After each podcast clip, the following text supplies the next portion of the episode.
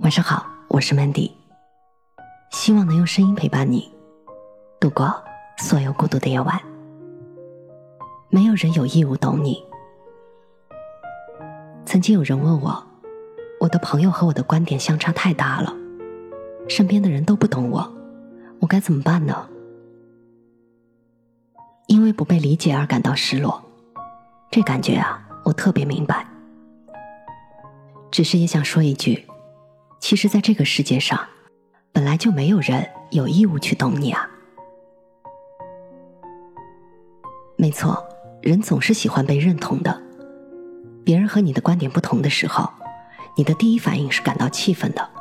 其实这也挺合理的。可是你仔细想一想。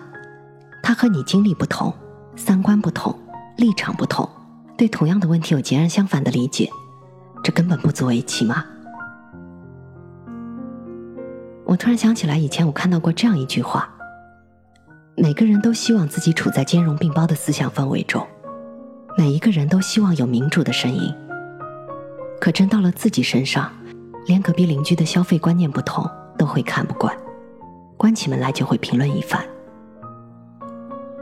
鲁迅曾经这么写过：“一部《红楼梦》，但是命意就因读者的眼光而有种种。经学家看到意，才子看见缠绵，流言家看见宫闱秘事。所以别总以为别人就该和你想的一样。很多事情啊，各有各的理，只是你入戏太深了，总以为你以为对的那一方就一定是对的。”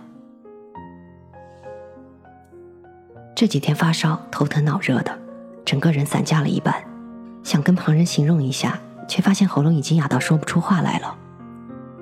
于是我打电话给妈妈，我不说话，开着免提听她在电话那头一个劲儿的数落我。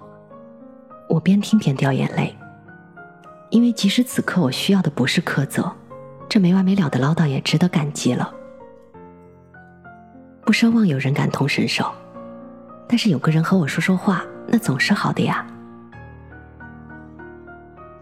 以前我私下里觉得，那些稍微有点感冒发烧就悲春伤秋的人是不够坚强的人。可是如今想想呢，可能只是因为我太久不生病了而已。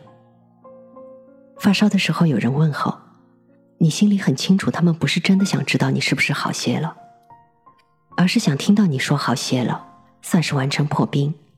那接下来开始和他们谈正事儿。这个时候，如果你如实的回答“我还没有好，刚量了温度，还是三十九度”，那我想这场对话八成是要尴尬的戛然而止了。你发条朋友圈说你发高烧，在乎你的人留言劝你注意身体，不在乎的人还不是一扫而过，假装没有看到吗？所以说，不是所有人都要在意你吃什么药，也不是所有人。都要在意你看什么新闻，这没什么大惊小怪的呀。没有人天生就应该理解你、体谅你、努力的去懂你。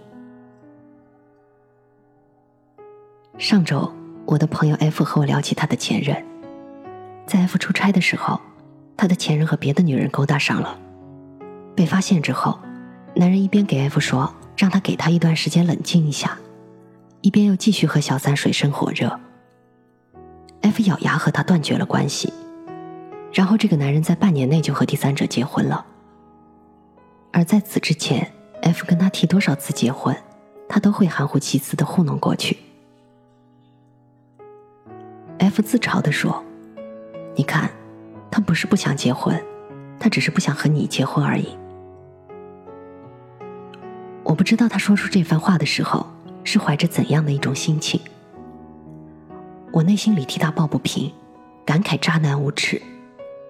F 甚至反过来劝我：不同的人立场不同嘛，想法也自然不同了。那个插足的女人已经三十岁了，对这个女人来说，或许就是遇到真爱了呢。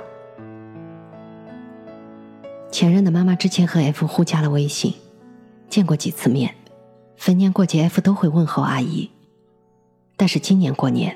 F 礼节性的问候的时候，却发现人家母亲早已经拉黑了他。可不是嘛，在哪个母亲的眼里，不是儿子的幸福更重要呢？儿子喜欢你，你就是我未来儿媳；儿子不喜欢你了，你就什么也不是了，哪还有心情去管你的心情如何？F 对我说：“现在他已经好很多了，刚经历的时候，一提到眼泪就刷刷的往下掉。”我偷偷的心疼他，却又清醒的明白，我感觉到的心疼不及他的万一。后来我想了想我失恋的经历，最惨的时候坐在台阶上遏制不住的捂着脸大哭。那时候我才头一次知道，原来心痛真的是生理上的痛感。可是我的痛和他的痛是同等程度的痛吗？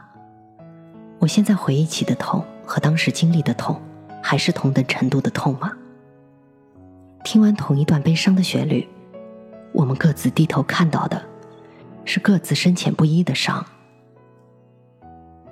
所以哪有什么感同身受啊？不过都是如人饮水，冷暖自知而已。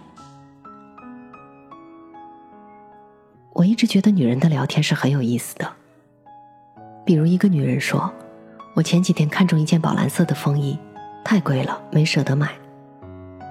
另一个女人就会说：“哎呀，我也是呀，我前段时间看中一件，也没舍得买。”比如一个女人说：“我男人从来没有给我送过花。”另一个女人就会说：“说起来，我男人好几年连我们的纪念日都记错了。”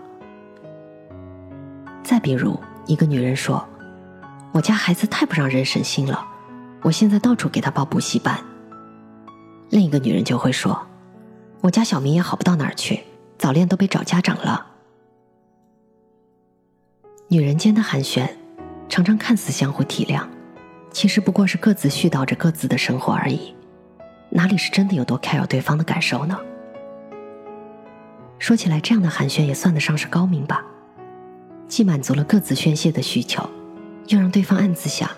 原来你也不比我好到哪里去啊！这样一来，心里是不是可以好受一些呢？我记得有句调侃的话是这样说的：“如果每个人都能理解你，那你得普通成什么样呀？”其实理解和懂得，这本来就是两件很奢侈的事情啊。所谓的共鸣，往往只是一场各取所需的相互安慰而已。我想，一个人慢慢成熟起来的标志之一，或许就是不再迫切的渴望被理解吧。我们渐渐的学会自己疗伤，学会一笑而忘。别人问起悲伤的过往，还能轻松的调侃自己一场，不至于说到一半就忍不住失声哽咽，眼泪失控的嗖嗖掉下来，滚烫滚烫的。